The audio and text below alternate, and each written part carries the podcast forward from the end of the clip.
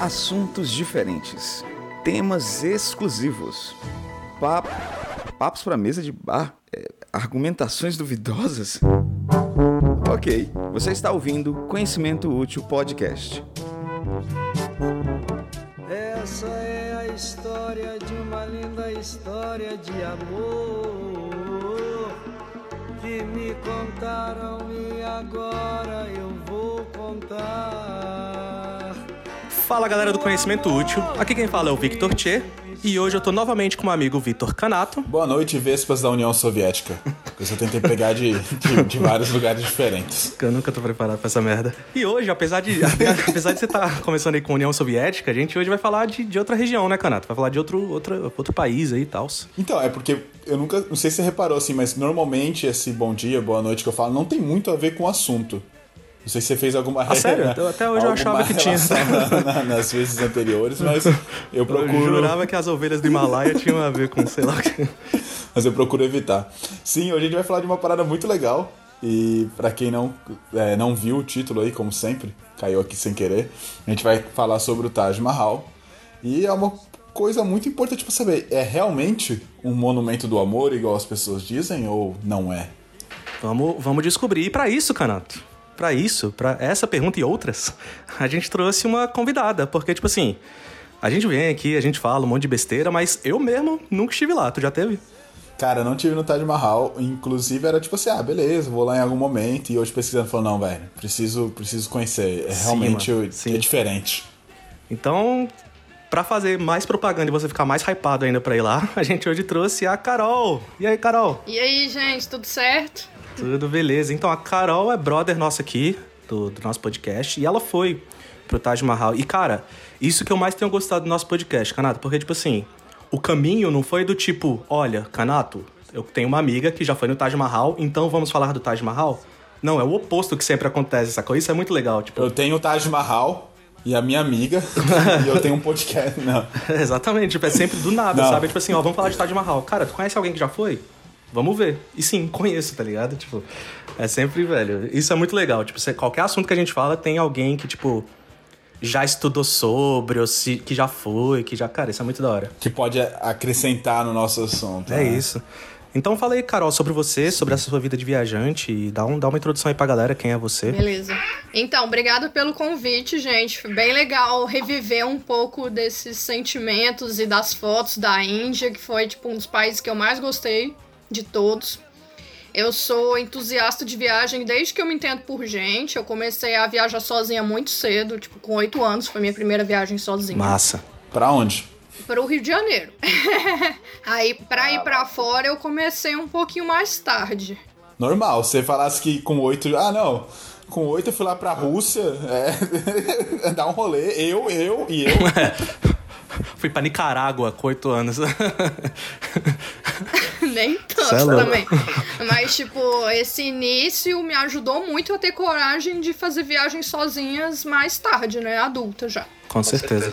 Então, eu comecei a ir para fora já com uns 18 anos, comecei a viajar. E eu fiz dois intercâmbios curtos, sendo que um deles foi para Eslovênia. Eu fiz aquele programa do Cidadão Global da ESEC, não sei se vocês conhecem, é um programa de Sim. intercâmbio voluntário e ele é curto. E eu fui para Eslovênia e na época eu namorava um garoto que foi para a Índia. Ah, pode crer. Isso, foi, foi por isso que eu fui. Inclusive, eh, você falou do, de, desse programa da ESEC, não sei se eu já comentei aqui, mas eu vim em 2017 pelo programa da ESEC e ainda estou aqui na Europa. Então é, é uma coisa que realmente muito legal, que vale muito a pena. Ah, legal. É tá até... Eu lembro disso vale na época, mas você foi pelo, pelo outro, né? O profissional. É, eu fui pra trabalhar que nem escravo, ganhando o mínimo possível. Foi. foi... não, não posso. Maravilhas, maravilhas do capitalismo. Não posso reclamar, cara. Tô, foi ótimo, tô aqui até hoje, mas é, tem, é a realidade. Sim, entendo, entendo. Não, então, mas aí a, a questão é que ele tinha ido para lá, e ele me convidou. E aí eu falei, bora, né? Tipo, eu, o único lugar da Ásia que eu conhecia era a parte asiática da Turquia. E eu falei, pô, ótimo. A passagem da Eslovênia para lá era muito mais barata do que saindo do Brasil e muito mais perto.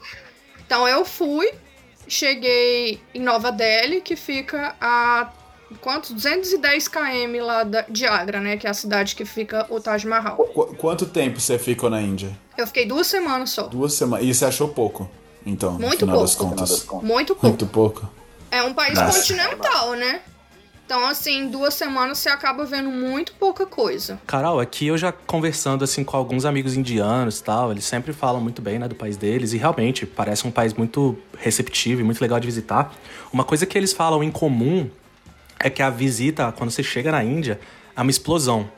Uma explosão do tipo, explosão de cor, explosão de cheiros, explosão de sabor, explosão de tudo. É tudo muito, sabe? Você fica maravilhado em 10 segundos que você, chegou na cidade, assim, sabe? Você concorda? É muito assim mesmo? 100%. É um país de contrastes muito grandes. Tipo, ao mesmo tempo que é Sim. caos, é calmaria. Ao mesmo tempo que é lotado, você consegue também ir pra lugares mais tranquilos.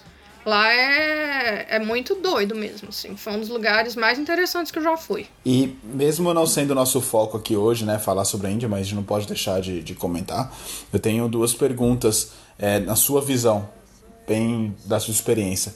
Você sentiu que as comidas eram muito apimentadas, igual a gente tem essa, né, essa, essa, essa visão de lá? Ou não, é mais tipo assim, é de boa, você só tem que saber o que pedir? Eu não achei de boa, não. É bem apimentado mesmo.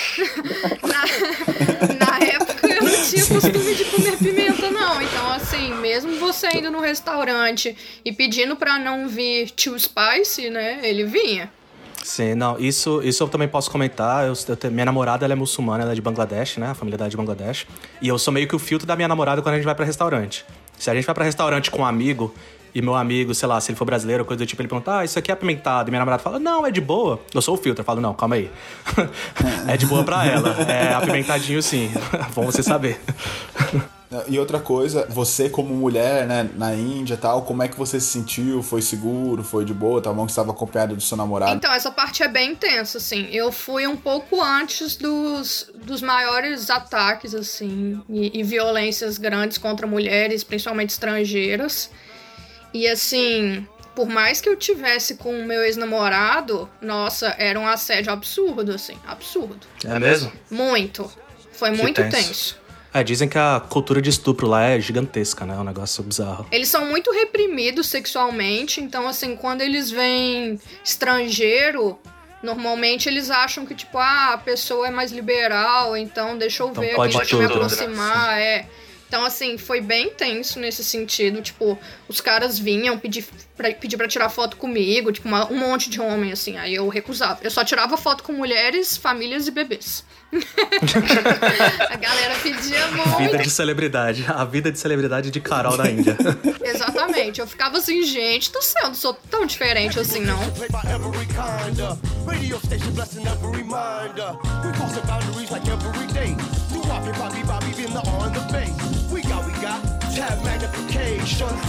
Estrelas. Com Carol.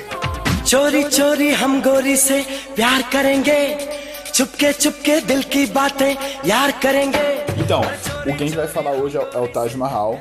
Pra quem não sabe, a Carol pode explicar um pouco mais a geografia mais pra frente. Ele fica em Uttar Pradesh, na Índia, e é considerado hoje uma das sete maravilhas do mundo. E antes da gente entrar na- no monumento em si, que é, que é essa coisa maravilhosa, eu acho que vale a pena a gente falar um pouco sobre o imperador Shah Jahan. Esse imperador que foi o responsável pela construção do, do Taj Mahal. Ele nasceu em 1592 e, cara, escrever essas datas é, é complicado, porque 1500... é- Não, peraí, 600, não, 900... Porra, é muito tempo atrás. Uns números que a gente não tá acostumado, né, mano? É, então, ele nasceu em 1592 e assumiu o trono do Império em 1628. Ele já tinha 36 anos. E deixou o trono 30 anos depois, em 1658. Então ele foi um, um imperador que ali durante é, 30 anos. Deixando claro que esse império, né, Kanata, é o Império Mughal. É, tipo, meio que era um império que ficava ao norte da Índia ali. Tipo, não era ainda exatamente Índia. Cara, era um império grande, Sim. tipo um dos maiores. Então você podia falar que ele era, sei lá, o rei do mundo. Sim. E esse império, o Império Mughal durou 200 anos. Uhum. E ele foi o quinto. Então, tipo, ah, depois dele ainda teve muita coisa. E, e a história dele, basicamente, é que ele é o fi- filho do pai dele, né? Que era o imperador. ele tinha... Filho do pai dele? Mentira. Ele era o favorito do, dos filhos do pai dele. É, e, e tinha ele mais três. Mas ele não era o mais velho. Não que isso importasse também, mas só pra dar uma, uma ideia, porque a gente meio que espera Sim. que o filho mais velho é o sucessor, mas isso não é, não é realidade. Mas por ele ser o favorito, ele foi o filho que liderou o exército do pai durante anos. E aí, quando o pai ficou doente a primeira vez, rolou tipo, tá, beleza, quem é que vai assumir? E aí os filhos começaram a brigar entre eles. A madrasta dele é, queria que um outro filho assumisse, porque ela ia, tipo, comandar esse filho. Então ela ia ser a, a, impera, a imperatriz, né, por debaixo, debaixo dos panos, ou por trás dos panos, né, marionete. E aí ele veio com o exército pra, tipo, atacar o pai, a madrasta, os irmãos, todo mundo. E ele perdeu e foi, e foi tipo, posto pra fora. E aí em, em 1627, um ano antes dele assumir, spoiler, né? Ele assumiu. O, o pai dele morreu, Sim. mas o irmão dele morreu doente também, o outro o irmão morreu de guerra, o outro, sei lá, ele matou, tipo, velho, tipo, Nossa.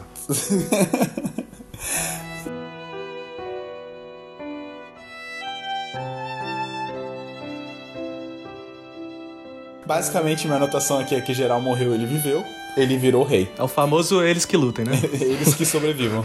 Shah Jahan só mandou eles que lutem, é isso aí, sobrou pra mim, é nóis. Ele ficou doente em 1657 e ele tinha quatro filhos. O seu terceiro filho é, guerreou com os irmãos e com o pai e ganhou a guerra. E aí ele deixou de ficar doente, mas como o terceiro filho ganhou, ele prendeu o pai, né, o, o Shah Jahan, numa prisão chamada Agra Forte, da onde ele conseguia ver o Taj Mahal. E aí esse, esse foi o final da, da dinastia dele de imperador. Que tenso, cara, que doideira. Várias tretas de família aí. E é muito legal porque o pai dele teve quatro filhos, eles brigaram entre si, ele teve quatro filhos, eles brigaram entre si, porque né, velho? Opa! Estamos chegando! Estamos chegando, né? Boa tarde, tudo bem, gente? Olha, hoje é o seguinte, hein? Eu tenho vergonha de ter você na minha família. E aí dizem as histórias que o Taj Mahal foi construído por um amor, né? Que pra, o nome dela conhecido é Mumtaz Mahal, mas o nome real dela é Arjumant Banu Begun. Se eu tô falando certo, que eu duvido muito. Eu também acho pouco provável, viu? A sua construção foi ordenada pelo imperador Shah Jahan, o quinto da dinastia mongol. Shah Jahan ainda era conhecido como Príncipe Kurhan quando conheceu sua amada. O nome dela era Arjuman Banu Begun. E eles se conheceram em 1607, Isso. quando ele tinha 15 anos. E cara, falam que foi amor à primeira vista, os passarinhos cantaram, melhor que Disney. Eles casaram cinco anos depois, em 1612. E eles basicamente tiveram que esperar 5 anos, não porque ele tinha 15 anos e era menor de idade, imagina. mas porque os sábios da, da astrologia da época perceberam que em 5 anos depois era a melhor época para eles se casarem e ter um casamento feliz para sempre. Claro que o nosso príncipe esperou sentado, né? Sim. Só que não. Ele, ele casou com a princesa Kadahari Begum e teve uma filha, a primeira filha dele, e casou com a Fatehpuri Mahal também. Só depois disso que ele casou com a, a tão famosa Mumtaz Mahal e depois disso ele teve mais uma esposa que alguns lugares falam que rolou casamento, não rolou, que é a Shirhindi Mahal. Sim, então basicamente ela foi a terceira, mas dizendo, dizendo a história e dizendo o príncipe, ela era a preferida, era a que tal, a que ele amava e tudo, né? E, e você pode ver que ela era a preferida porque eles ficaram juntos durante 19 anos, até que ela morreu. E ela era a preferida que ele levava ela, tipo, ela acompanhava ele em todas as, as guerras que ele ia e coisa assim. E ela deu, é, teve 14 filhos com ele, sendo que só sete chegaram à vida adulta.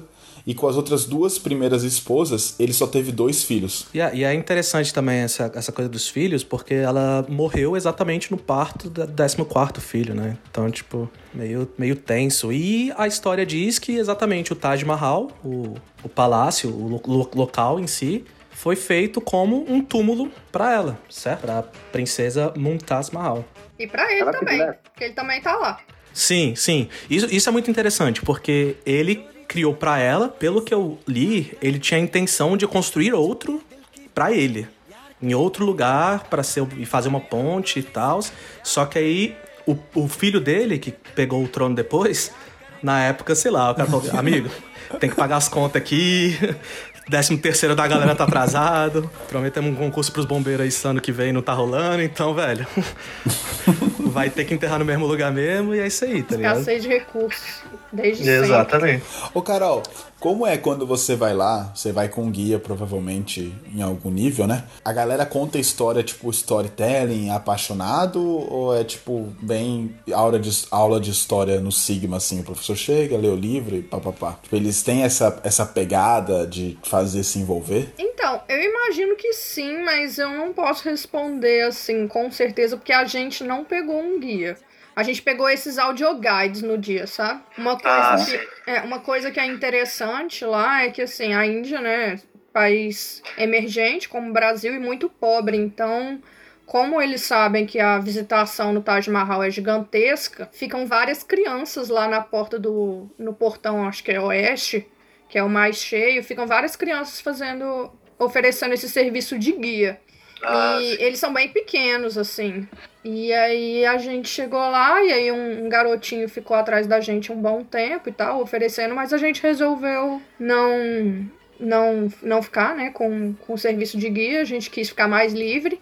Então a gente entrou por conta própria e pegou o audioguide mesmo. Seu namorado, seu ex-namorado, ele era brasileiro ou ele era Brasileiro. indiano? Desculpa. Brasileiro. Brasileiro. Ele, eles, ele já falava um pouco ou não? Entendia muito pouco. A gente se virava no inglês bem, ele se virava mais do Sim. que eu, porque ele já tava com o ouvido mais acostumado por causa do sotaque, né? Eu Sotaque, penei um sim. pouco nos primeiros dias pra entender o que eles falavam. Sim, sim. Então, o audioguide também foi bom nesse sentido, né? Porque realmente o, o sotaque não é tão simples assim. Então, beleza, você falou que você não teve um guia, exatamente, mas você conseguia sentir uma atmosfera ao redor da própria população indiana mesmo, ou dos turistas, se era realmente um lugar, tipo, celebrando o amor dos dois, se tinha muito essa pegada de amor, de romance, ou era mais um patrimônio histórico e é isso aí? Olha, eu acho que vai mais no sentido de patrimônio histórico hoje em dia. Tipo, é um, é um lugar sagrado, né, pra eles, né? Tem essa pegada Sim. turística absurda. E ele é fechado às sextas-feiras, né? Às sextas-feiras ele é fechado pra visitação e aí só os indianos que entram e ficam nas mesquitas, que tem duas mesquitas lá dentro. Então Sim. eu acho que hoje em dia é mais essa pegada, não tão essa pegada de celebração ao amor, sabe? Isso é interessante porque eu também conversei, como eu falei, minha namorada ela é muçulmana, né? De família muçulmana e tudo. E eu perguntei um pouco pra ela pra saber exatamente o que que era o Taj Mahal pra eles, o que que o Taj Mahal representava. E a resposta dela foi bem parecida com a sua. Ela falou que sim, é, é um motivo de orgulho muçulmano, mas hoje em dia é uma coisa muito mais um patrimônio mesmo do que de fato um lugar religioso, assim, do tipo, não sei, algum lugar que você tem que prestar alguma, sabe, algum respeito em termos de religião ou de, de fé ou coisa do tipo. Diferente de Meca, por exemplo. Meca realmente é o ponto de referência religioso e tudo, né? Você, tipo, deve totalmente respeito a Meca, um monte de é, costumes muçulmanos dependem do posicionamento de Meca em relação a você e coisa do tipo. Já o Taj Mahal não. O Taj Mahal é uma coisa do tipo, a gente se orgulha por existir, mas não é algo do tipo, não, ah, Taj Mahal, você tem que fazer isso pro Taj Mahal, coisa do tipo, né? E, e, e o Shah Jahan? Shah Jahan, ele é sagrado? Ele é bem visto? Ele é mal visto? Imperador doido? Imperador gente boa? Canato, da minha percepção, é, do, do- com a minha namorada, é tipo, super aleatório. Porque eu acho que tanto pro imperador quanto pra ela, pra Mumtaz Mahal, acho que a história juntos, deles juntos, é muito mais forte e importante pra eles do que a história deles separadamente, né? Então acho que. É o amor, É, né? alea- é, exatamente. Acho que é meio aleatório o que eles fizeram antes ou depois, sabe? O mais importante mesmo é a história deles juntos e do Taj Mahal em si, eu imagino. O, o corpo dela dizem que tá lá hoje, né? Tipo assim, a tumba dela tá. Sim, isso é uma coisa muito interessante, que isso foi uma coisa que minha namorada me falou que eu achei muito da hora. A tumba que existe que você vai lá e visita são tumbas falsas. É, eles tinham esse costume na época do Império, não é só específico do, do, do Taj Mahal. Eles criavam tumbas falsas, ornadas e todas bonitas, mas o corpo em si não fica ali. Ele fica abaixo do solo, em, outra, em outro lugar, sabe? E assim, minha namorada falou, ela não tem certeza sobre isso, ela não, ela, é só um, meio que um achismo dela, dentro do conhecimento dela de, do muçulmano, que um dos, uma das explicações de- disso é porque muçulmanos eles não costumam colocar corpos acima do solo. Por quê? Porque para eles todos têm que estar no mesmo nível, não importa quem você foi na sua vida, você não está acima de ninguém. entendeu? Então todo mundo é abaixo do solo, no mesmo nível, e apontando para Meca.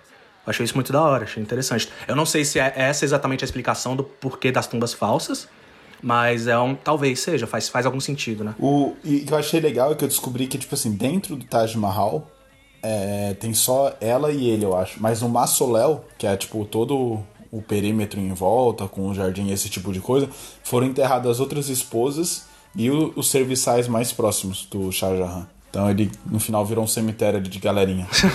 Sim, e já falando aí enorme, a gente falou sobre algumas coisas que tem nele, então vamos falar sobre o a construção em si, né? O Taj Mahal, como vocês falaram, ele, ele, é, um- ele é enorme, é um lugar enorme. O seu prédio principal ele tem 73 metros de altura e ele foi construído, vamos, vamos dar crédito aqui ao, ao gênio, né? Que é o arquiteto gênio que foi o encabeçador de tudo isso. Ob- Obviamente tiveram inúmeros trabalhadores, mas o principal foi Ustad Ahmad Laori. Ele deve estar feliz agora que você falou o nome dele, velho. Caralho, reconhecido. Reconhecido. Dália, Porra. tamo junto. Tamo junto, Stad. By the way, ele tá me pagando pra eu estar fazendo essa propaganda. Não, tô... Pra vocês terem uma ideia do que o Tia falou, isso dá mais ou menos 23 andares de Taj Mahal. Sim, exatamente. Mas, obviamente, eles trouxeram, cara, pra você ter noção de quão importante era o Império Mughal na época, eles trouxeram trabalhadores do próprio Império, obviamente, da Pérsia, onde seria mais ou menos o Irã hoje, da Europa e do Império Otomano. Só pra você ter noção de tanta gente que, tipo, eles tinham o poder de, de barganhar ou de negociar pra trazer pra trabalhar pra eles. E agora vem a parte um pouquinho triste, também trouxeram em torno de mil elefantes pra trabalhar como cavalo de carga, né? Como burro de carga, vamos dizer assim. Só que é um elefante, então... Como elefante de carga. É, só que é uma carga bem maior, no caso. Quando eu vejo esses números muito arredondados, eu fico falando, velho, mil elefantes? Tipo, chegou um a mais. Aí digo, não, Os caras, não, deixa isso de fora. Mil e um a gente não tem orçamento pra isso, não. É, exatamente. Saiu no edital mil, tem que ser mil. Mas estava lá que É levou 22 anos para ser construído e teve 22 mil trabalhadores. Véi, esses números muito redondos, velho. 22 mil trabalhadores, 22 anos, com mil elefantes. Tipo, quantos elefantes tem? Ah, tem uns mil. Ah, beleza. É, assim. Por isso que, por isso que eu confiei na no. internet, na- por isso que- por isso É, tá na internet, é verdade, exatamente. Por isso que eu confiei na altura do prédio, que a altura do prédio é 73 metros, mano. Pô, se alguém mentiu 73 metros, mentiu muito bem, mano. Que eu tô acreditando, tá ligado? 73, número aleatório. Você falou da, da, da altura do prédio. Só a base, que é tipo a parte de baixo do prédio, antes de começar a construção do prédio em si, tem 6 metros, cara. São dois andares Isso é louco. só da base. Aí perguntar Meio que a até pra. escadaria, a rampa ali, né? É isso que eu ia perguntar pra Carol, na verdade. Tipo, você chega, você vê essa altura, você sente os dois andares e aí você sobe? Ou quando você chega, você chegou a entrar lá e tipo fica mais abaixo? Você entendeu o que eu quero dizer? Qual é, qual é a sua visão quando você chega ao Taj Mahal? Não, dá, é isso mesmo que você falou. Tipo, dá pra ver que essa base é bem alta. E aí tem uma escadaria em mármore. E tem uma portinha que você entra pra visitar lá dentro. É gratuito visitar? Porque tipo é um templo, é aberto ou você paga pra poder entrar? Não, eu até pesquisei aqui. Quando eu fui, custava 750 rúpias. E agora custa tipo mil. E quanto isso é em dinheiro? 750 rúpias hoje em dia dá uns 60 e poucos reais, 70 reais. Na época Caralho. era um pouco menos, porque o real já desvalorizou bastante. Sim. É quase ir no cinema. Você vai no cinema ou no Taj Mahal. Exatamente. É, Exatamente. Será que o combo no Taj Mahal é caro também? Uma pipoquinha, uma coca lá deve ser caro também. É, não pode comer lá dentro. Ah, é? É, não. Tem várias Dale. proibições, assim. A manutenção é bem, é bem forte, né? Bem rígida. Tem muito jardim, tem muita planta, então eles tomam bastante cuidado. E é impecável, é impecável. Então, se- não é que você não pode comer. Desculpa, não é que você não pode comer dentro do Taj Mahal, você não pode comer dentro do mausoléu inteiro. Tipo, no jardim, em tudo. É, que é um complexo, né? Sim. Eu, hora, eu não tinha essa dimensão quando eu fui lá, mas aí quando eu fui lá eu vi que tem, tem o prédio de entrada, que também já é, tipo, muito suntuoso, que é um prédio em vermelho, né, assim, cor de terra. E, e aí tem o, o espelho d'água, né, que corta o, o jardim todo. E você consegue ver Caraca. o, é, você consegue ver o Taj Mahal refletido. É bem, bem absurdo. Nossa, deve ser muito muito bonito, cara. É lindo, dá pra tirar E cê- incríveis. Você falou exatamente sobre essa questão do mármore, Carol. E, tipo, duas coisas que eu, vi- que eu vi aqui de características do, do, do Taj Mahal. E eu gostaria de perguntar pra você. A primeira, aparentemente ele é perfeitamente simétrico, bilateralmente, né? A parte esquerda e a direita do eixo central dele são simétricas. E ele, se ele é feito predominantemente por mármore branco, também tem é, gemas incrustadas em alguns lugares, coisas do tipo. E o que, é que a galera fala que é muito bonito do, do, do fato de ser mármore branco é que dependendo da luz solar, do dia, de como tá, muda a sua percepção da cor do prédio, né? Parece, tipo, no começo da manhã ele é mais alaranjado, no final da tarde ele é um pouco mais avermelhado, coisa do tipo. Você conseguiu ter essa percepção, assim? Então, essa percepção da incidência solar não foi tão forte, porque assim, eu cheguei lá, era meio. Caraca, dia, olha esse menos. termo, velho. Incidência solar. A gente tá em outro nível Ah, aqui. já- é outro nível. Né? Transcendeu deu uma- depois desse comentário. Nu. Desculpa te cortar, cara. Bem. Mas enfim, tipo, eu cheguei lá, devia ser mais ou menos meio-dia. Uma coisa interessante é que a gente contratou um motorista particular pra ir pra lá. Tem como ir de trem também, de Nova Delhi. Mas a gente foi com esse moço e a gente demorou cinco horas pra chegar lá. Foi, Nossa, foi, mais, é, foi mais do que o normal porque era feriado e tava trânsito. Tava lotado, inclusive, no dia que eu fui. Lotado, lotado. A gente nem sabia que era feriado. Era um feriado aleatório. Mas aí a gente chegou lá por volta de meio-dia e eu acho que a gente ficou até umas quatro da tarde. Então, assim, não chegamos a ver o pôr do sol lá mesmo. Então, a gente não teve tanto essa percepção da cor, acho que é um dos bons motivos pra eu voltar. Mas, assim, Tava é um- procurando uma desculpa aqui. Exatamente. Achou a Gente, não, desculpa de- desculpa não falta, lá é maravilhoso. Mas sim, lá tem, tem essa questão da luz, tipo, é um lugar que é fantástico para se tirar foto.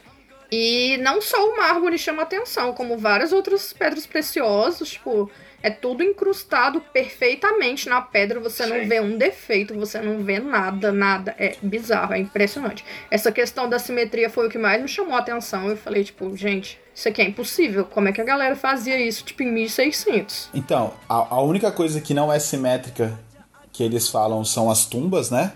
É, porque o do homem é maior do que a da, a da, a da mulher. Sim, né? Eles não ficam dispostos simetricamente. Eles estão um ao lado do outro. Tem muita, muita pedra preciosa mesmo, assim. É uma loucura. Você fala, nossa, de onde tiraram? E tiraram de vários lugares do mundo, assim. Tem coisa do Afeganistão, tem coisa da Europa. É, realmente foi um, foi um trabalho gigantesco. Eu vi aqui que a arquitetura usada no final foi baseada na arquitetura persa, islâmica e indiana, basicamente.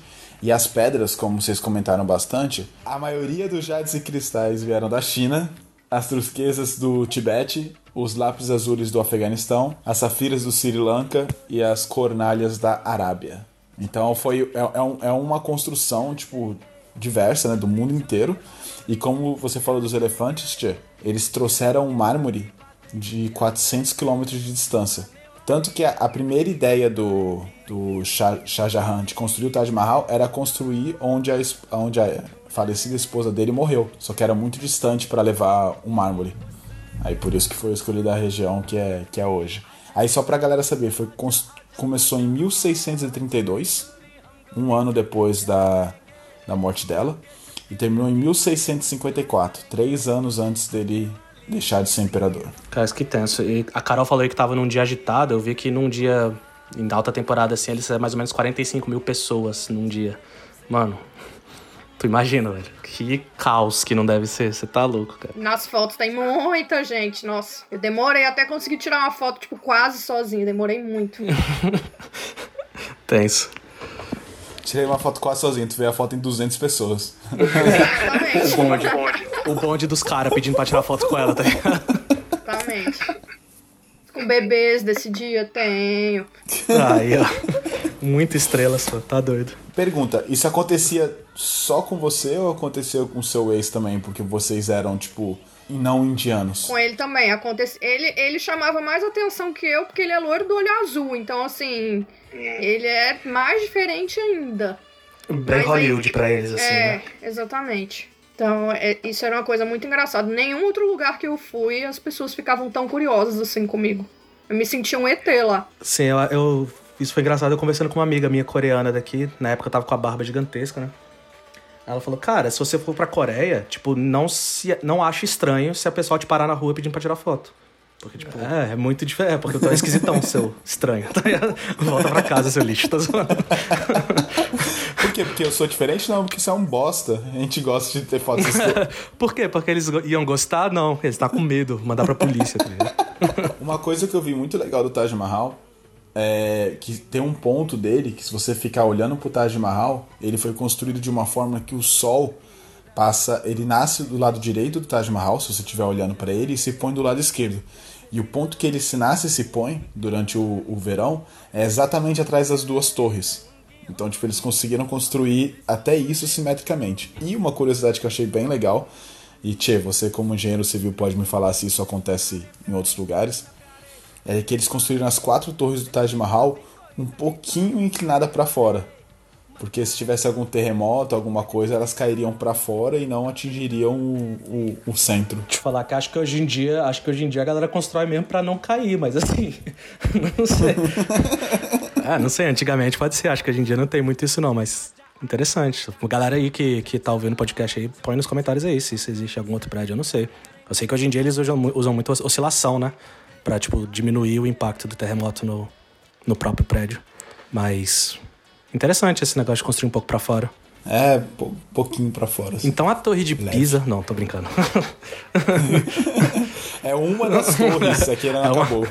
É a que sobrou, não tinha no edital, a quinta torre. Eles, ah, manda pra Pisa essa torre aí, só pra agradecer os trabalhadores. Vai. Mas, cara, a, a fundação do Taj Mahal é feita de madeira. E aí você pensaria que isso ia né, decompor com o tempo, etc. Mas por sorte, por causa do rio que tá ali, a madeira ficou conservada tipo, debaixo da água. E é engraçado que eu li isso e eu fui em Veneza, e Veneza é exatamente a mesma coisa. Veneza é montada em cima de um pântano com fundações de madeira e ela só continua inteira, né? Porque madeira é uma coisa que se desgasta com o tempo. Ela só continua inteira porque a água protege, a água preserva isso. E aí o, o rio que passa ali no Taj Mahal faz, tem o mesmo efeito sobre isso. Cara, que estranho, porque na minha, minha concepção, eu, eu sei que madeira, se ficar em lugar muito úmido, começa a apodrecer, né? Mas talvez se estiver exatamente submerso, sei lá. É, o rio tá realmente do lado, mas eu não sabia disso, assim. Eu não, não sabia que o rio tinha tido esse papel importante na conservação. É interessante mesmo. O, o rio, ô oh, Carol, me ajuda aqui, porque eu, eu penso no mausoléu como se fosse um retângulo e o Taj Mahal tá no final. O rio tá passando atrás disso? É meio que na lateral, assim, meio que na altura das mesquitas, sabe? Eu não tenho muita, eu não tenho muita certeza hum. se ele chega a circundar toda a área. Eu acho que não, mas eu não tenho certeza. Eu vi uma foto aqui é? que eu peguei o, o, rio e tá mais ou menos na altura da mesquita. E a gente tava falando sobre essa questão da fundação ser de madeira, de preservação. A Carol também mencionou isso, o trabalho dele de preservar o local e tudo. Eu vi que hoje um dos maiores custos para eles de preservar é por conta de poluição do ar. Eu li muito vagamente, mas pelo que eu entendi, a poluição do ar ele dá uma desgastada no mármore, vai deixar o mármore mais com uma cor, sabe? Perde o branco, o brilho assim. Amarela. Isso, dá uma amarelada, dá uma. Às vezes até esverdeada assim no mármore. E então você, amigo aí de casa, se precisava de mais um motivo para ajudar a poluição do ar aí a diminuir, tá aí. Você tá cagando o Taj Mahal. Parabéns. Eles até proibiram, né? Carros, hoje em dia é só carro elétrico que pode passar lá. ah, é? Pô, que da hora. Esse tipo da hora. de coisa. Tem que andar um quilometrinho quando você chega lá perto, aí você chega no portão. Cara, que interessante. Não sabia disso. Pra quem meio que talvez fique curioso, o custo que eu vi do Taj Mahal foi 32 milhões de rupees na época. Que hoje daria mais ou menos por volta de um bilhão de dólares. Nossa senhora. É, dá pra fazer uma festa. É, infelizmente, ou felizmente, não sei, é uma daquelas que se explica o porquê de ser uma das sete maravilhas do mundo atual, assim, né? Do mundo moderno. Porque é um negócio que não. Cara, a gente não vai ver outro novo, sabe? É, não vamos fazer. Não tem como, cara, não tem como. Como a Carol falou aí, gemas preciosas de tudo quanto é lugar do mundo, trabalhadores tal, levou anos para construir uma área gigantesca. Então, sem chances, tá ligado? Carol, qual você acha que foi a coisa mais marcante da sua viagem? Tanto de curiosidade, ou de sensação que você viu, ou de memória de foto que você tem, que você fala assim, cara, isso definiu a minha visita ao Taj Mahal? Olha, esse dia do Taj Mahal foi um dos dias mais marcantes, com certeza. Tipo, foi um dia maravilhoso. Um dia que eu nunca vou esquecer. Lá, só que, é, né, embora tenha sido um dos pontos altos da viagem, a cidade que eu mais gostei, que eu mais me senti bem, foi uma cidade chamada Udaipur. Que fica lá no Rajastão. Então, se você for pro Taj Mahal, vai visitar o Udaipur, que é melhor. Não, não é bem é isso. É isso que a Carol falou. Não, não é bem isso, assim. Tem que fazer as duas coisas, assim. O Udaipur é uma cidade, tipo, com uma energia ímpar ela é cortada por um rio também, e aí você vê a relação das pessoas com o rio, né? As pessoas tomam banho, lavam roupa, tudo no rio.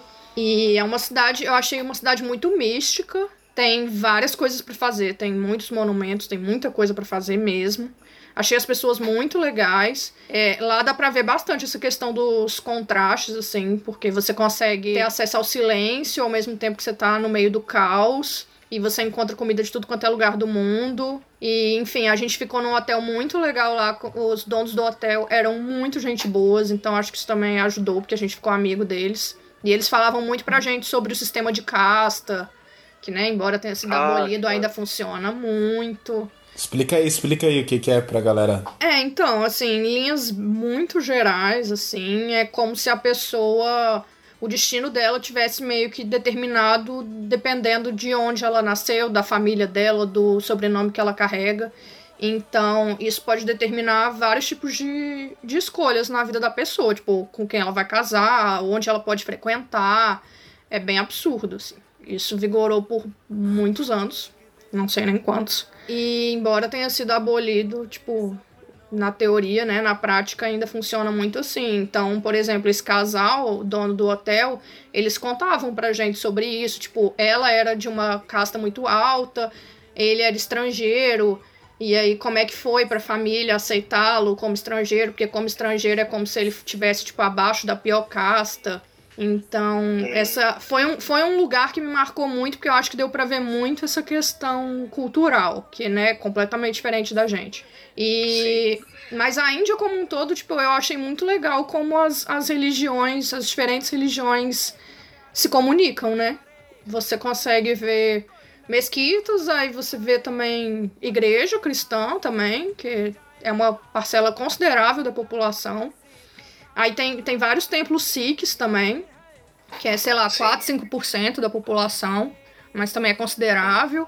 O hinduísmo, né, que é muito forte. Então eu acho que eu acho que um ponto alto da Índia é isso, é a coexistência entre várias religiões. Sim, é interessante você falar sobre isso, que realmente eles têm, eles têm o muçulmano, tem Sikh, eles têm o Hindi, eles têm o Punjab, que vem, é uma linha do que saiu do, do hinduísmo.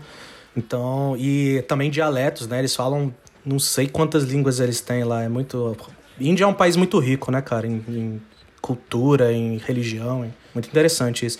Não, então, outra coisa que eu acho legal de mencionar é que, assim, quando eu fui, eu não dormi lá. Eu fui de manhã, voltei no final da tarde pra Nova Delhi. Você pode dormir no Taj Mahal? Achei que tinha que estar morto pra isso. É o quê? é o quê? pra dormir no Taj Mahal não tem que estar morto, não? Achei que era um das... Não, gente, em Agra. ah, tá. Não, então, é, eu me arrependi, assim, de não ter separado uma noite pra dormir em Agra. É um conselho que eu dou pra quem tá pensando em ir pra lá. Tipo, separem uma noite pra dormir lá, pra visitar o Taj Mahal com calma, sabe? De repente ir de manhã cedo e ver a incidência do sol e também ver no final da tarde. E vale muito a pena conhecer o Forte de Agra, que eu não conheci, mas assim, depois que eu saí de lá, eu fui ver foto e bateu um arrependimento monstruoso, assim. E fica só a 3 quilômetros do Taj Mahal, então assim, foi realmente uma falta de planejamento que custou caro, sabe?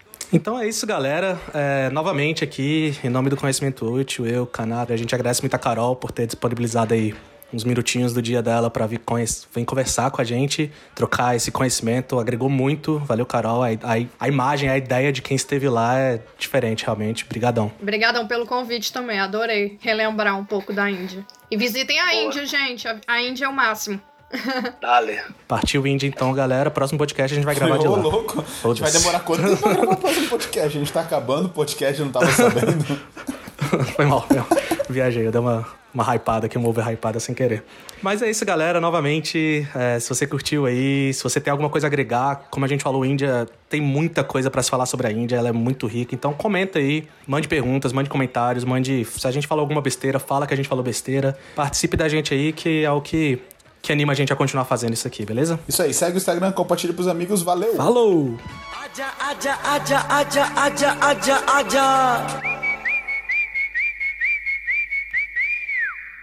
Esse podcast foi editado por Hildon Oliver, arroba Hildon Oliver no Instagram.